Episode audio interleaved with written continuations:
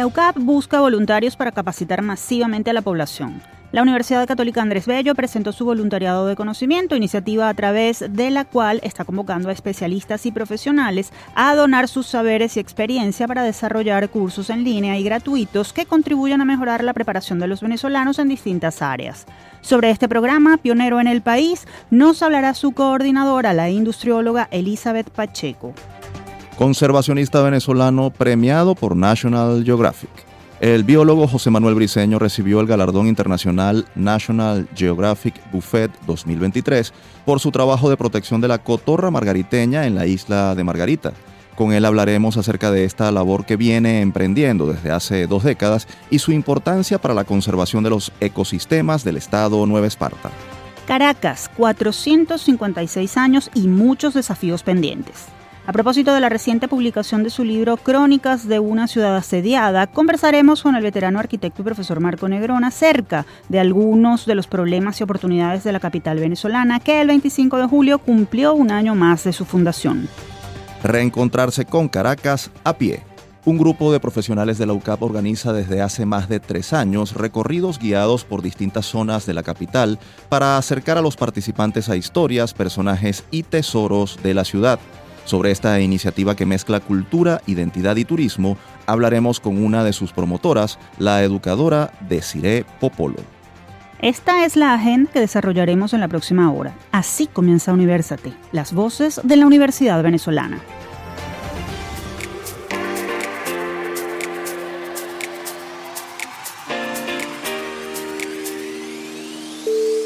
Les saludamos Efraín Castillo y Tamara Luznis. Y les damos la bienvenida a Universate, espacio producido por la Dirección General de Comunicación, Mercadeo y Promoción de la Universidad Católica Andrés Bello, UCAP y Unión Radio Cultural. Este programa es posible gracias al equipo conformado por Isabela Iturriza, Inmaculada Sebastiano, Carlos Javier Virgües, Juan Juárez, Fernando Camacho, Giancarlos Caraballo y Víctor González. En la producción nos acompaña José Ali Linares. Estimados oyentes, como cada semana nos complace compartir con ustedes informaciones importantes relacionadas con el trabajo, los retos y personajes destacados de las instituciones de educación superior. Así es, en la edición de hoy volveremos a confirmar lo que decimos siempre. La Universidad Venezolana está viva y comprometida con el desarrollo del país de ese compromiso materializado en iniciativas reales, concretas, vamos a hablar a continuación específicamente de un proyecto de capacitación gratuita que acaba de lanzar la UCAP y para el que está convocando aliados profesionales y empresariales. Quédense a escuchar de qué se trata. Desde el campus la Universidad Católica Andrés Bello acaba de presentar el Voluntariado de Conocimiento, programa a través del cual esta casa de estudios está convocando a especialistas de cualquier área a compartir sus saberes académicos y experiencia profesional para el desarrollo de cursos gratuitos y en línea, los cuales estarán disponibles en un espacio web diseñado por la universidad. La iniciativa es impulsada por el Secretariado de Extensión Académica y Vinculación con las organizaciones de la UCAP y busca servir de palanca y bisagra para la capacitación técnica y profesional de la población venezolana a través de la relación de expertos en distintos ámbitos con personas interesadas en formarse o actualizar su preparación. Para darnos más detalles sobre este tema, nos acompaña vía telefónica Elizabeth Pacheco, industrióloga especialista en desarrollo organizacional y coordinadora del proyecto Voluntariado de Conocimiento de la UCAB.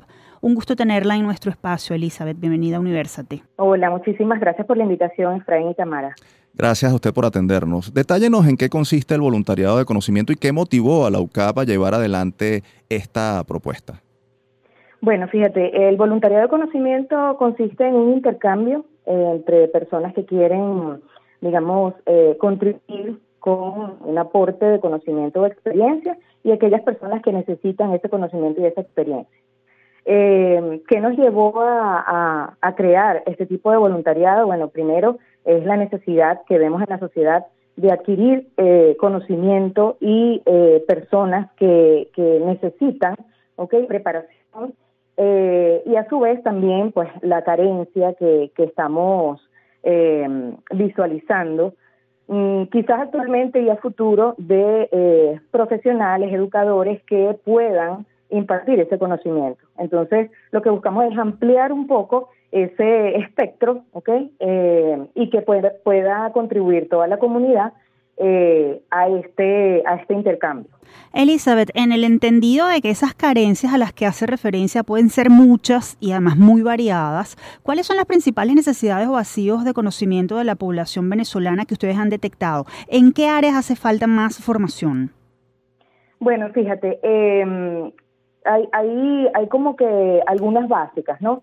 Más que todo, hemos visto que en la parte gerencial, en la parte, eh, digamos, de, de, liderazgo, una, la parte técnica, eh, pero también hay, hay, otros, hay otras áreas eh, que, podemos, que podemos ver en las cuales también hay carencia y que no se están tomando en cuenta. Entonces, pensamos que aquellas personas que tienen experiencia eh, y, y, pueden compartir ese conocimiento, porque fíjate que muchas veces vemos, vemos carreras, vemos formaciones formales que, que no contienen ese, esa, esa formación académica, ¿no?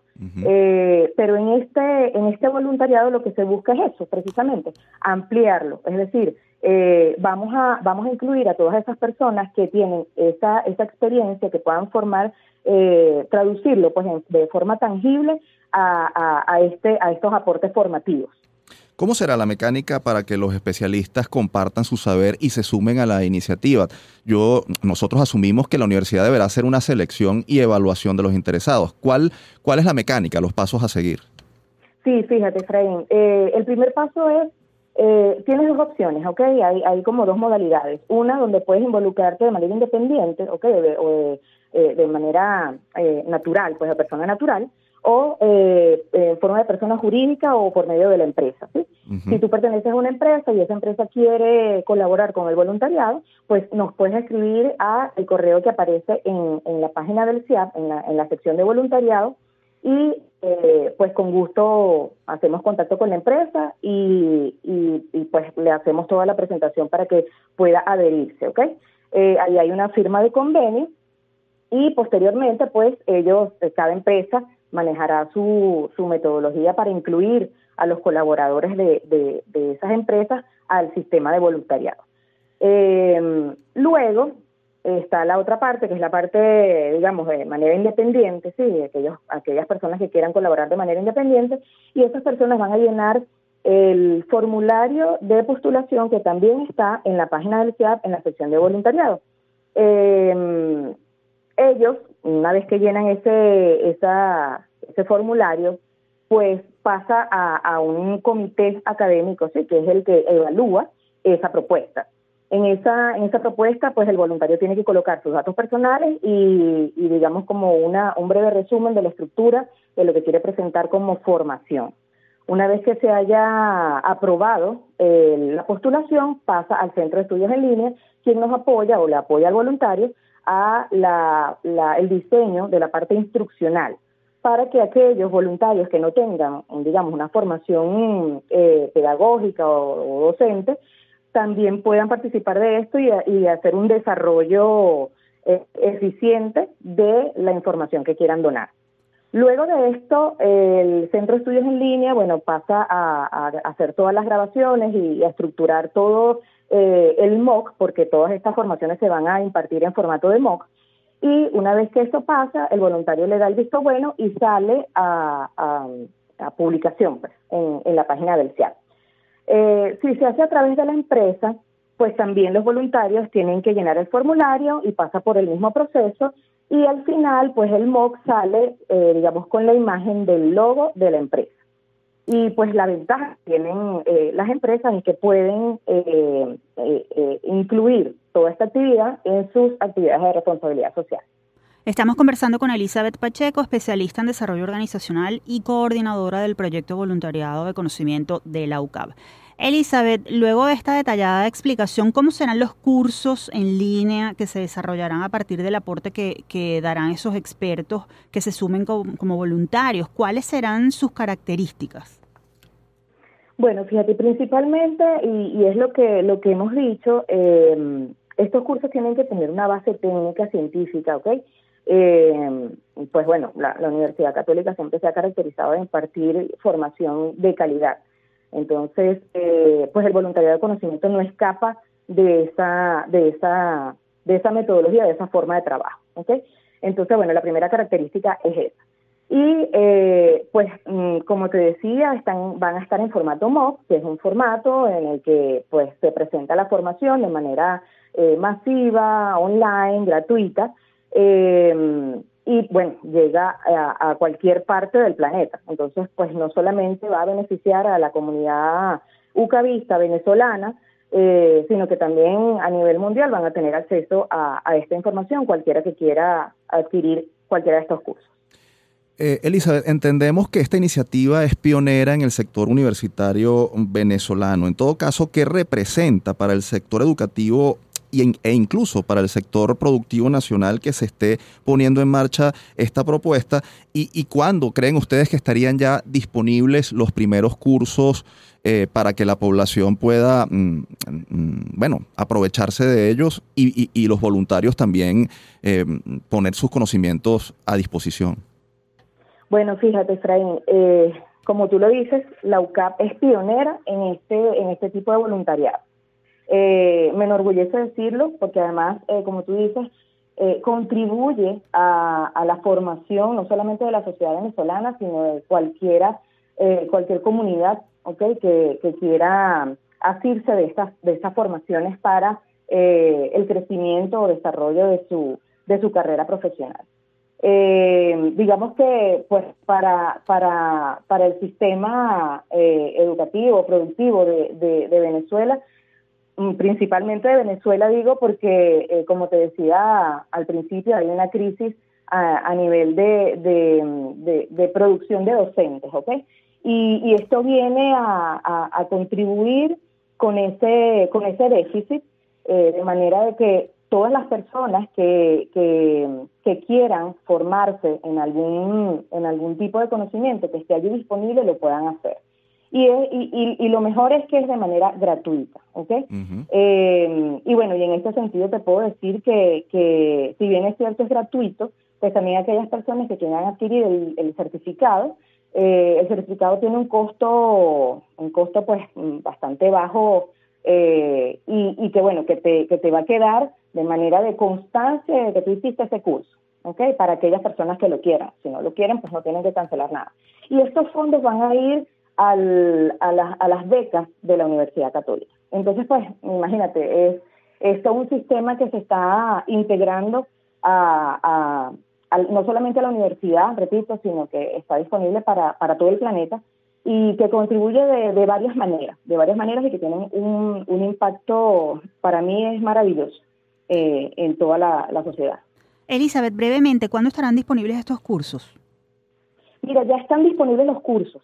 Eh, ya hay unos cargados y hay otros que ya estamos editando. Y mm, te puedo decir que tengo aproximadamente como 200 eh, planillas de postulación hasta ahora y unos correos más. Entonces, bueno, imagínate, esto ha sido masivo. Qué bueno, de verdad que es una excelente iniciativa la que eh, está llevando adelante la universidad y, les felicitamos por, por, este proyecto que busca ofrecer herramientas a los venezolanos y, conectar, que es uno de los mm, puntos importantes a la sociedad venezolana con la universidad venezolana. Gracias por compartir esta información con nosotros. Muchísimas gracias a ustedes por la invitación. En línea teníamos a Elizabeth Pacheco, especialista en desarrollo organizacional y coordinadora del proyecto Voluntariado de Conocimiento de la UCAP. Si desean más información pueden ingresar al portal ciapucab.com o escribir al correo voluntariado de conocimiento ucab.edu.be.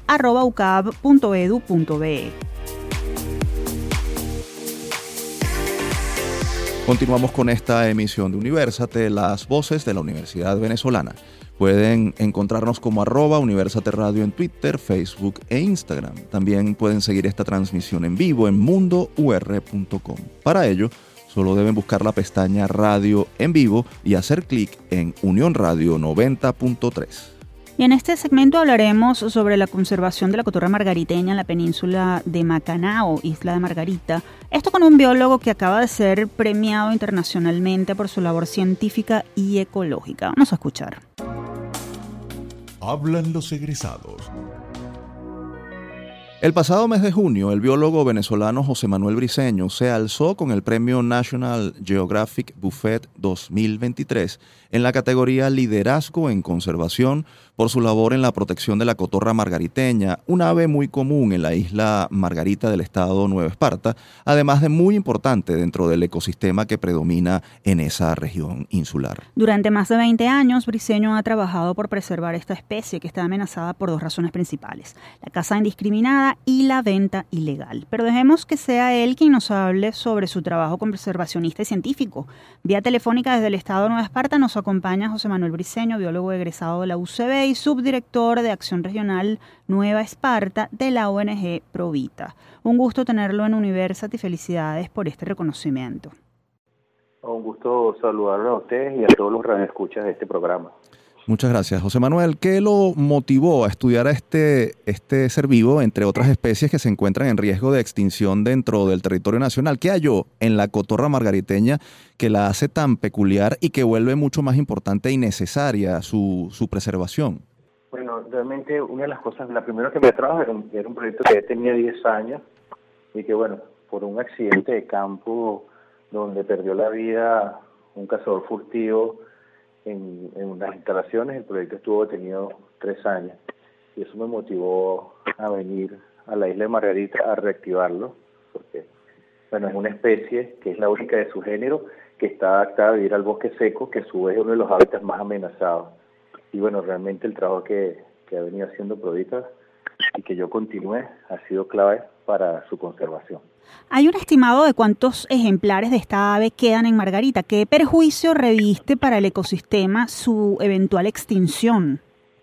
Sí, bueno, este, te, voy a contar un poquito atrás. Cuando comenzamos, vino la Sociedad Zoológica de Nueva York en 1989 y contó 100. Ese mismo año, Provita hizo un censo más exhaustivo, con, con 700. comenzó el trabajo.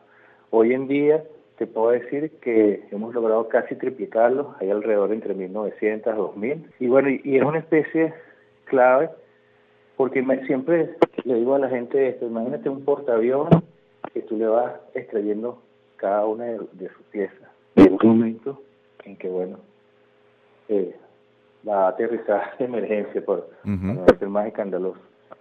Y bueno, conservando esta especie, estamos conservando otras especies claves como el palosano, el guayacán, dos especies autóctonas del orden carnívora, el leopardus pardalis, el ocelote, garpo cervalo, cunaguaro, y el conepatus semicreatus, que es el mapurite. Margarita es la única isla del Caribe que tiene dos especies autóctonas de este orden. Ahora bien, eh, usted tiene 20 años trabajando en la conservación de la cotorra margariteña y, y, fue premiado por National Geographic precisamente por esa labor. Eh, si pudiera resumir en qué ha consistido el trabajo que han realizado, eh, que ha realizado junto con el equipo de Provita en estos, en estas dos décadas, ¿cuál, cuál sería? Sí, bueno, el trabajo podríamos dividirlo en tres, vamos a decir como que tenemos tres metas.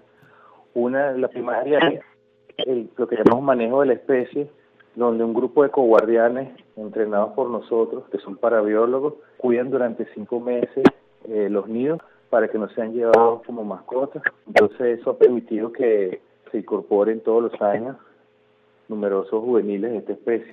La segunda cosa que podemos hacer, o que hemos hecho, es que nosotros, fíjate que todas las especies de vida silvestre tienen un factor común por el cual están amenazadas, las que están amenazadas, que son la cacería furtiva, en el caso de la cotora, como te dije, se llevan los pichones para venderlos como mascotas, y la otra razón es la destrucción de la hábitat en Margarita, en la península Macana específicamente, donde nosotros trabajamos, hay una actividad legal que es la extracción de arena a cielo abierto y coincide con el área de reproducción de la cotorra. Entonces nosotros comenzamos a trabajar con el tema de restauración ecológica, que es tratar de esos sitios que después, que ya no son, digamos, explotados por la minería, eh, tratamos de que sean como eran originalmente y hemos introducido diferentes acciones. Y, ya, y en conclusión, hemos sembrado alrededor de 10.000 árboles de especies autóctonas. Y lo tercero que hacemos es educación y cambio de comportamiento. Básicamente en los últimos años eh, trabajamos eh, adiestrando maestros, tenemos maestros ambientalistas en la escuela de Macanao y recientemente comenzamos a hacer, digamos, trabajos en teoría del cambio utilizando el marketing social para diseñar campañas para disminuir eh, la demanda, no solo de la cotorra, sino de de las especies de vida silvestre, tanto de la isla como de Venezuela. Estamos conversando con José Manuel Briceño, biólogo egresado de la UCB y subdirector de Acción Regional Nueva Esparta de la ONG Provita. Eh, profesor, ¿está usted trabajando en alianza con universidades de la región? ¿Está involucrando estudiantes y profesores de las eh, eh, instituciones educativas? ¿Qué están haciendo? Y, y, quisiéramos saber si hay algún proyecto de investigación o extensión en marcha o que se quisiera desarrollar. Sí, bueno, la conservación no funciona si no trabajamos con la gente. Siempre digo que la conservación es un acto humano y, y las relaciones institucionales son muy importantes y las universidades son claves para cualquier evento, no solamente investigación, sino desarrollo. Un, país, una, un lugar no se desarrolla sin, sin ella. Entonces nosotros tenemos, actualmente eh, tenemos un convenio, trabajamos con la UDO, que es la digamos, Universidad de Oriente, en general, con la gente de Boca del Río, con el ECA, que es la, la Escuela de Ciencias Aplicadas del Mar, pero sí hemos tenido diferentes convenios con diferentes, para las universidades, como Princeton, Columbia, la Universidad Central, el IBIC, y también a nivel institucional trabajamos con el MINEC, INPARQUE, el Museo Marino, con Protección Civil, porque todos ellos nos ayudan a, desarrollar, digamos, el plan de conservación, porque recuerden que la cotorra es una herramienta para conservar la biodiversidad no espartana. Y en los últimos años, básicamente, en los últimos tres, diseñamos un plan de acción que hicimos en conjunto con colegas de Bonaire y Curazao, donde básicamente planeamos las acciones que se van a hacer para los próximos 10 años del Amazonas barbaensis, no solamente para, para, para Margarita, sino para todos los lugares donde ella se distribuye, que se incluye Lara, Falcón, Sucre, Anzoátegui, La Blanquilla, Bonaire, Curazao y una reintroducción que está realizando la gente de Aruba. Ahora bien, eh, ¿qué falta por hacer respecto a la protección y conservación de la cotorra margariteña eh, y otras especies, además, eh, porque bueno, nos hizo mención de algunas otras especies hace, hace unos minutos, pero bueno, suponemos que, que, esto no es aislado y que hay, una realidad en lo que es la situación del ecosistema, de los ecosistemas en, en la isla. Sí, nosotros queremos aprovechar esta oportunidad y lo mismo lo, lo hice cuando estuve ahorita. Ahora yo soy explorer de la National Geographic y ahorita estábamos eh, planificando próximos pasos. Tengo que que hacer una conferencia ahorita comienzo de agosto al resto de los explorers de Latinoamérica. Y, yo decía que tenemos que pensar en otras especies, como el venado de margarita, que es una especie eh, endémica de la isla, pero y, sobre todo planificar, tenemos que planificar planes de conservación donde ustedes, el Estado, el ciudadano común se sea, la misión que yo tengo en el resto de mi vida es que todo venezolano en un momento se identifique como venezolano, se siente orgulloso, pero también diga yo soy conservacionista. ¿Y por qué soy conservacionista? No porque soy biólogo, sino porque yo soy conservacionista porque nosotros vivimos rodeados de naturaleza. Y yo siempre pienso que, la, que eso, la contemplación de la naturaleza, la música, la ecología, nos va a hacer mejores ciudadanos, que es lo que necesitamos en este país, para que todos tengamos un futuro tranquilo. Y por eso pienso que Venezuela está condenada al éxito, por la ubicación geográfica, por todos los recursos naturales, pero sobre todo por la gente. Yo soy fiel creyente de la especie humana y es una de las especies las cuales yo, yo quiero conservar ese venezolano que se que madruga, ese venezolano que soy, ese venezolano emprendedor, porque los emprendedores científicos tenemos en común que investigamos nosotros para obtener mejores resultados y ponerlos a la mano de todo el mundo y los emprendedores para ver cómo su producto, su sueño se diferencia de los demás y logran el éxito.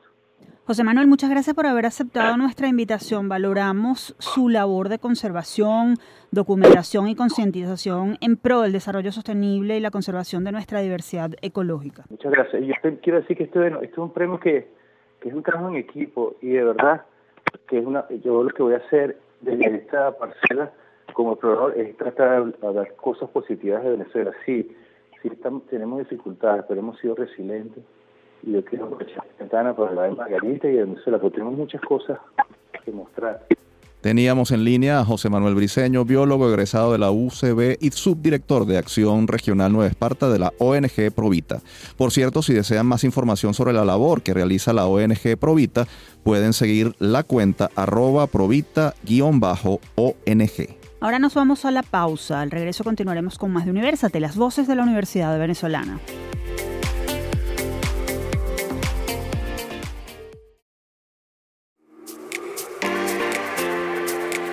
Estamos de vuelta con Universate. Quienes deseen escuchar nuestras emisiones anteriores pueden acceder a las plataformas iBox, YouTube, iTunes, Google Podcast y Spotify. Allí nos ubican como Producción Universate. En este segmento conversaremos sobre un libro cuyo fin es reflexionar sobre asuntos esenciales de la capital de Venezuela, a propósito del 456 aniversario de la Fundación de Caracas que se celebró el 25 de julio. El libro del mes. El pasado 25 de julio, la Fundación para la Cultura Urbana presentó el libro Crónicas de la Ciudad Asediada, cuyo autor es el profesor e investigador Marco Negrón. Este texto recoge una selección de artículos publicados por Marco Negrón en la prensa nacional entre 2014 y 2019, en los cuales reflexiona sobre asuntos esenciales en torno a la capital venezolana. Además, muestra cuáles son los grandes desafíos que deben enfrentar los ciudadanos con respecto a los temas urbanos de la ciudad. Para contarnos detalles sobre este libro y para hablar de los retos que tiene la capital venezolana, recibimos vía telefónica al profesor Marco Negrón. Él es arquitecto, doctor en planificación y desarrollo, ex decano de la Facultad de Arquitectura y Urbanismo de la UCB, además de profesor investigador en esa casa de estudios. Bienvenido a Universate, profesor Negrón. Buenos días, encantado de estar con ustedes en este aniversario de Caracas. Así es. Profesor Negrón, ¿cómo define a Caracas y por qué la considera como una ciudad asediada? Mira, Caracas es una ciudad que tiene muchas cualidades. Eh, las primeras que vienen a la memoria son sus, virtudes naturales, sus condiciones naturales. Eh, localización geográfica, clima, paisaje, eh, vegetación. Eh, tiene notables virtudes o cualidades creadas, no naturales. La primera que viene a la memoria, evidentemente, es la ciudad universitaria, hoy patrimonio mundial reconocido por la UNESCO, pero mucho más. Eh, claro, Caracas no tiene una arquitectura colonial eh, de gran nivel como, como Ciudad de México, o Quito, eh, incluso Bogotá. Eh, primero porque no hubo esa gran arquitectura y segundo porque lo que había en gran parte fue demolido. Pero a partir de mediados del siglo XX produjo una arquitectura de, de gran calidad, eh, donde está el silencio, eh, en su época sobre todo fue un proyecto de vanguardia, hasta eh, edificios como la Torre Polar, eh, bueno, tantos otros, no voy a mencionarlos, incluso muchos edificios de vivienda. Ahora bien. Lamentablemente, nuestras élites intelectuales y políticas han tendido a mantener una visión negativa de la ciudad. Constantemente hemos oído desde hace muchos años que el problema de la ingobernabilidad de Caracas es su tamaño, que es demasiado grande. Bueno, eso suena casi al chiste. Eh, Caracas es como la decimoquinta o decimosexta ciudad de América Latina por tamaño. La superan sobradamente Sao Paulo, Ciudad de México, Bogotá, Santiago de Chile. El problema de la ingobernabilidad de Caracas es la falta de gobierno, eh, que es un tema complejo, largo, eh, pero Caracas hoy en día está dividida en cinco municipios autónomos, dos entidades federales diferentes, eh, y no tiene un gobierno que lo unifique. Eh, lo, tuvo un acuerdo eh, en, los años 60 hasta los 90, una mancomunidad urbanística que creó una oficina metropolitana de planeamiento urbano, pero que fue disuelta por los primeros alcaldes electos entre lo que era entonces el municipio eh, Sucre y el municipio Libertador.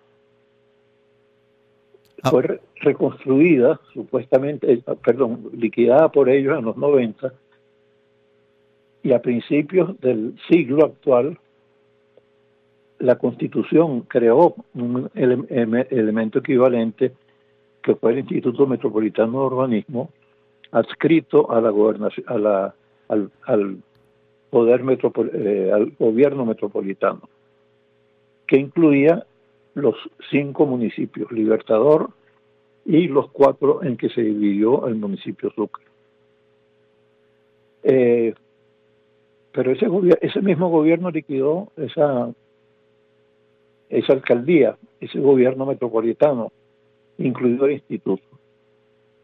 Entonces Caracas es una ciudad que desde hace muchos años, pero yo diría que particularmente eh, desde los 90 y más aún desde el, desde el, eh, desde el siglo actual, ha estado asediada por la, la no vocación de construir ciudades.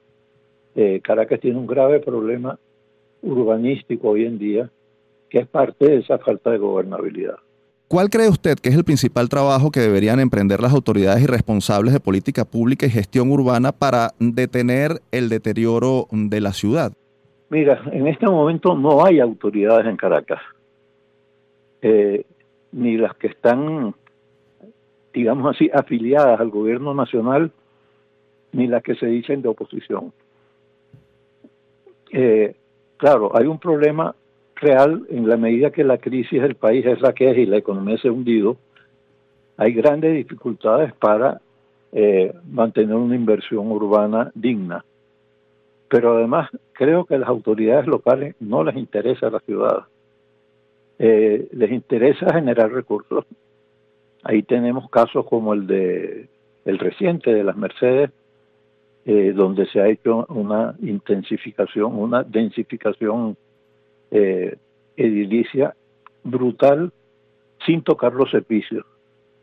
Eh, no solo, no, ante la mirada indiferente de la alcaldía, que se dice una alcaldía de oposición, no de gobierno, sino aupada por la alcaldía y facilitada por la alcaldía. Caracas debería tener dos prioridades muy altas. Atender la ciudad informal, que no sabemos qué tamaño tiene hoy, porque no sabemos qué tamaño tiene Caracas, no hay estadísticas.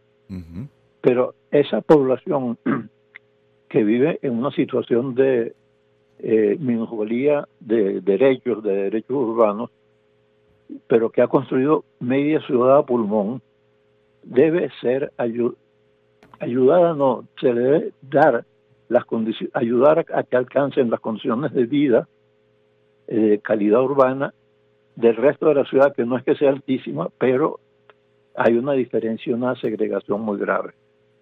Y luego está el tema de los servicios. Eh, yo me atrevo a decir que durante el siglo XX, solo desde el año 2000, Caracas ha retrocedido. Caracas tuvo épocas en que creció muy poco, que mejoró poco, pero nunca retrocedió, nunca empeoró. Aquí estamos en una situación en pleno siglo XXI como, como en la que estuvo Caracas al finalizar la, guerra de independencia, que se prolongó durante casi todo el siglo XIX hasta el final de la guerra federal. Las autoridades, los planificadores y gestores de política pública son los principales responsables de lo que ocurre con Caracas, pero los habitantes son o deberían ser sus principales dolientes. ¿Qué pueden y deben hacer los ciudadanos, los caraqueños organizados para hacer valer su preocupación e incidir en el freno de este deterioro? Mira, hay un gran esfuerzo que hay que reconocerlo, con una gran movilización, si se quiere, de parte de la sociedad civil en defensa de la ciudad. Lamentablemente, esos esfuerzos sufren de la misma dolencia que tienen las alcaldías de la ciudad, su fragmentación, su aislamiento.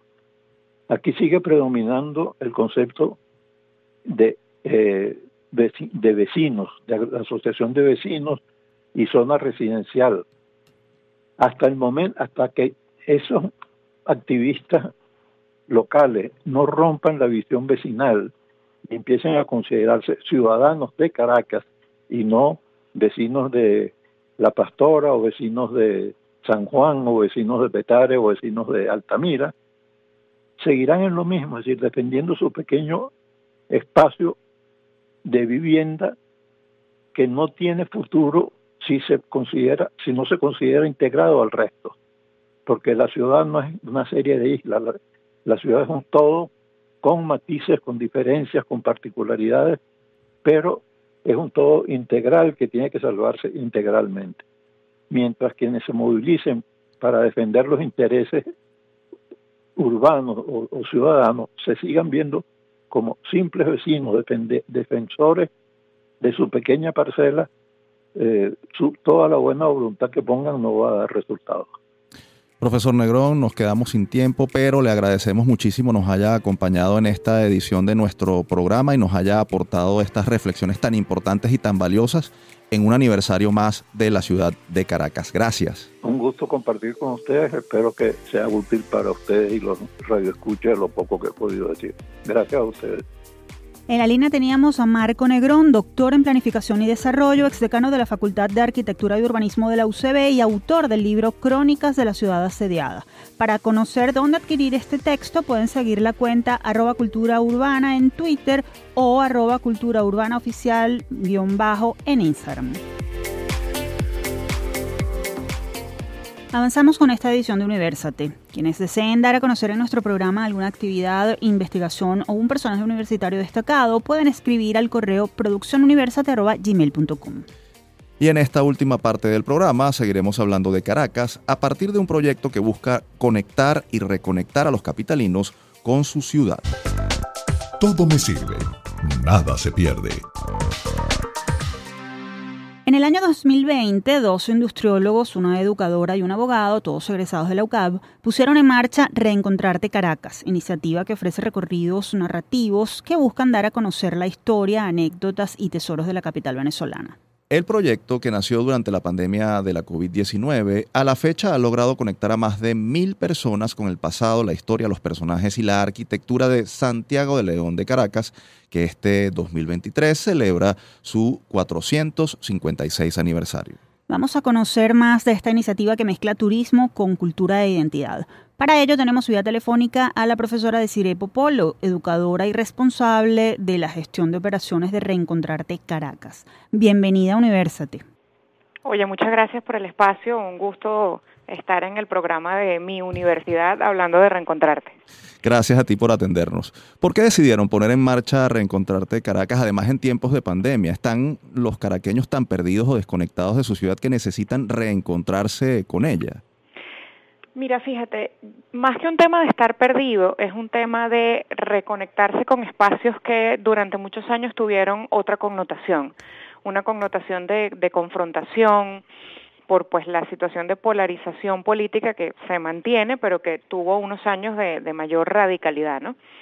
Eh, reencontrarte nace de un interés personal de nosotros cuatro por la historia y sobre todo por el gusto por la historia venezolana, por este tema de, bueno, pero es que París tiene todas estas infraestructuras que se pueden ver, porque es que uno va a Roma, porque es que uno va a México, y teníamos como el, el, este sentimiento de, bueno, ¿y por qué no ir a Caracas? ¿Por qué no hablar de los seis siglos que tiene Caracas desde el momento en, en que se dio la primera fundación, la de Francisco Fajardo, y después la refundación de Diego de Lozada?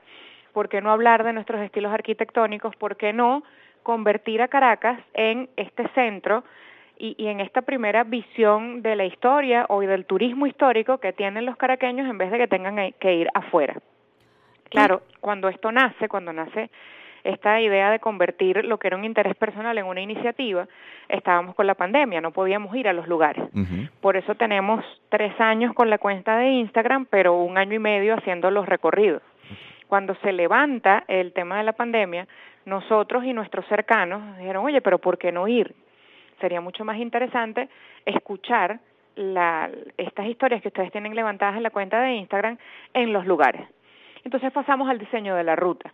En el diseño de la ruta, pues es un recorrido de aproximadamente unas tres horas se recorren, bueno, dependiendo unos cuatro kilómetros y medio, cinco, un poco más.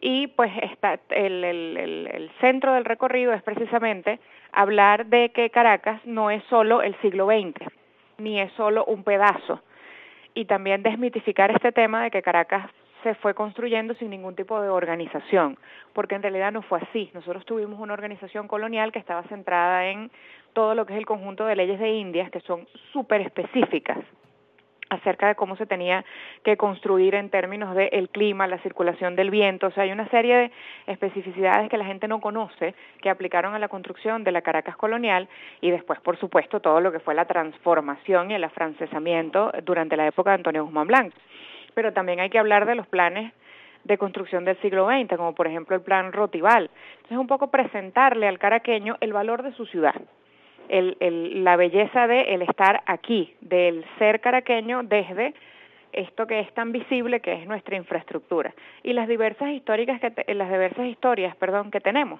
Bueno, nuestra historia es muy rica. Nosotros tenemos historia social, el tema del mestizaje, historia económica, historia política, y, la, y lo que uno recibe de los programas de estudio suele ser historia política y económica. Entonces, claro, la gente conoce el proceso desde lo económico y desde lo político, no desde los personajes. Entonces, el ejercicio de reencontrarte es llevar a la persona a esa historia de Caracas, estando en el sitio, por eso son recorridos narrativos, pero además contárselo desde el personaje, ir desde lo pequeño, desde esa microhistoria de esa, esa persona que vivió la guerra de independencia, cómo la vivió, cómo la, cómo la sufrió, cómo la sobrevivió en los casos que lograron este, hacerlo, y de allí ir entonces al gran proceso histórico que es la independencia. Entonces tratamos de conectar desde esas dos maneras. Y por eso el nombre, por eso el tema del reencuentro.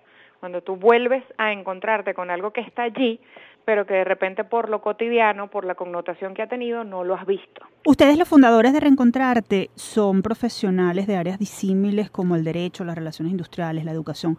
¿Cómo, cómo decidieron juntarse y cómo esas eh, distintas competencias se unieron para enriquecer el trabajo que, que realizan? Bueno, fíjate, el, hay uno de los industriólogos, que es Juan Carlos Paredes, que aparte de industriólogo también es diseñador. Entonces, él se encarga de todo lo que tiene que ver pues con la parte de diseño de nuestra imagen y la cuenta. Eh, lo, el otro industriólogo, que es el profesor Francisco Coba, porque él también da, da clases aquí en la universidad, en la Escuela de Relaciones Industriales, lleva un poco lo que tiene que ver con las relaciones y la organización del grupo. De hecho, el profesor Francisco es el que me invita a mí a reencontrarte. Y el abogado Leandro, él, si bien es abogado, él es quizás el que más profundamente tiene la conexión con el ser caraqueño. Entonces, claro, de él nace esta intención de contar de lo pequeño a lo más grande. ¿Qué le aporto yo a reencontrarte? Bueno, la estructura de la investigación historiográfica, porque yo soy la que está formada en esa área al ser profesora de historia. Entonces, bueno, allí tenemos como que Juan Carlos aporta lo que tiene que ver con el diseño de imagen, Leandro es el sentimiento, yo soy un poco la razón en términos de lo que es la investigación y el profesor Francisco Cova es organización y proyección. Estamos conversando con Desiree Popolo, educadora y responsable de la gestión de operaciones de Reencontrarte Caracas. Desiree, estamos celebrando los 456 años de Caracas, una ciudad que fue durante muchos años modelo de progreso y modernidad dado el deterioro y la particular, la particular dinámica que viene teniendo la, la, ciudad, pudiera ser difícil pensar que, tiene potencial turístico. ¿Qué, ¿Qué, virtudes le ves a la capital y, y, cómo sensibilizar a los ciudadanos para que se aproveche esa, se aprovechen esas virtudes? Mira, nosotros justamente ahorita, o sea, nosotros en Reencontrarte, eh, una de nuestras investigaciones es justo acerca de este proceso de modernización de la capital entre los años 50 y los años 60. El, ahí, ciertamente Caracas ha tenido como un stop en los últimos 20, 25 años en términos de lo que son las nuevas construcciones. Cuando uno trata de hacer el levantamiento por, o, o, comparar, bueno, cuánto se construyó en términos de vialidad entre los 50 y los 60 contra cuánto se ha construido en los últimos 20, 25 años, es mucho menos o son obras mucho más pequeñas. Las obras de los años 50 y los años 60 conectaban un estado con otro. Hablamos de la construcción de las grandes autopistas, de las grandes interestatales. Cuando vamos a ver lo que se ha hecho en los últimos 25 años, que sí se ha hecho, este, son principalmente viaductos, conexiones, enlaces, o sea, obras más pequeñas. ¿A dónde creo yo que hay que ir? Yo creo que hay que ir al tema de no estudiar a Caracas, y yo me atrevería siendo un poco más arriesgada, a Venezuela, desde el conflicto, desde la guerra y desde la crisis. Porque como hemos estado en esa posición de crisis durante tanto tiempo, parece que es lo único que hay. Y Venezuela y Caracas sigue estando llena de un grupo de personas profesionales, jóvenes, de mediana edad, gente incluso que ya está en edad de jubilación y están buscando otras maneras de ser productivos económicamente, que todavía creen y trabajan todos los días por el logro de una ciudad estructurada, con valores ciudadanos y que tenga por lo menos un mínimo de funcionalidad. Entonces, a esa gente hay que echarles el espaldarazo y hacerlos visibles. Mm saber que así como está Reencontrarte, hay otra serie de iniciativas que quieren rescatar la historia bonita de Caracas, la historia de los acuerdos, de las construcciones, de la modernidad, del sueño posible, que sigue estando allí, que de repente no tiene un edificio emblemático como la Universidad Central de Venezuela, que yo les puedo decir a ustedes aquí en la entrevista, bueno, mira, este edificio hecho en el 2023 es un ícono de modernidad, como se podía decir a principios de los años 60 de la universidad o de la autopista Francisco Fajardo o de tantas otras obras, pero que sí tenemos la gesta y la capacidad para hacer eso. O sea, nosotros estamos a la espera, nosotros, la sociedad civil, la clase media profesional, la gente como ustedes haciendo ese programa o yo acá humildemente desde mi puesto de profesora, las personas que conformamos Reencontrarte, más allá, la gente que ha ido a Reencontrarte. ¿Por qué tú como actividad turística, tú como caraqueño promedio, como ciudadano de a pie, como decía Arturo Uslar Pietri, optas por una actividad recreativa que no sea el cine o ir a la playa, que también tienen su valor, y no, tú decides invertir una mañana de sábado, de domingo, con el agite de la ciudad, en ir a conocer tu ciudad. Eso habla de que tienes allí el germen o la semilla, que te quieres formar, que quieres tener la información, que quieres saber qué sucedió, que te quieres conectar porque si no, no lo planificas, porque esto es una actividad totalmente voluntaria. Entonces yo creo que hay que ir a, a eso, a creer en el caraqueño y a creer en el venezolano. Sí tenemos con qué. Deciré muchas gracias por haber atendido nuestra invitación el día de hoy y te felicitamos y, y, a ti y a tu grupo por ese compromiso que tienen en mantener viva la memoria y el respeto por la identidad caraqueña. Bueno, mira, muchísimas gracias por el espacio. Feliz cumpleaños a Caracas y de parte de los cuatro que hacemos vida en Reencontrarte, Leandro Rossi, Juan Carlos Paredes y Francisco Cova, muy agradecidos por el espacio. Para nosotros significaba muchísimo estar con ustedes porque ustedes son el programa de nuestra casa de estudios y bueno, es distinto estudiar en otras casas de estudio a ser ucavistas. Así que muchas gracias por habernos permitido estar con ustedes. Al contrario, gracias a ti y al equipo de Reencontrarte por, por esta iniciativa y por atendernos. Conversábamos con la profesora Desiree Popolo, educadora y responsable de la gestión de operaciones de Reencontrarte Caracas. Si desean participar en alguno de los recorridos que organiza Reencontrarte Caracas, pueden seguir la cuenta arroba reencontrarte CCS en Instagram. Con esto nos despedimos, no sin antes compartir con ustedes nuestra acostumbrada frase de la semana.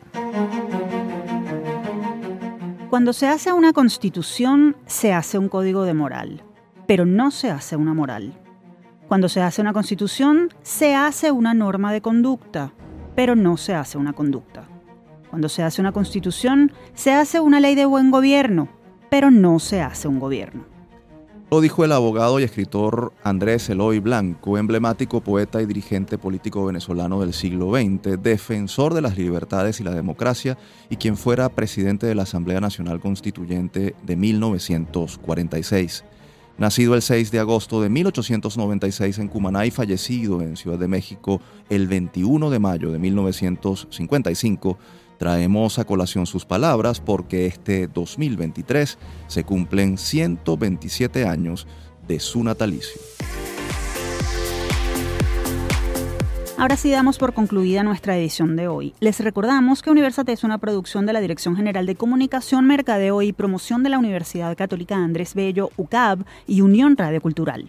Este programa fue posible gracias al equipo conformado por Isabela Iturriza, Inmaculada Sebastiano, Carlos Javier Virgües, Juan Juárez, Fernando Camacho, Giancarlos Caraballo y Víctor González. En la producción estuvo José Ali Linares y en la conducción quien les habla Tamara Slusmis y Efraín Castillo. Hasta la próxima.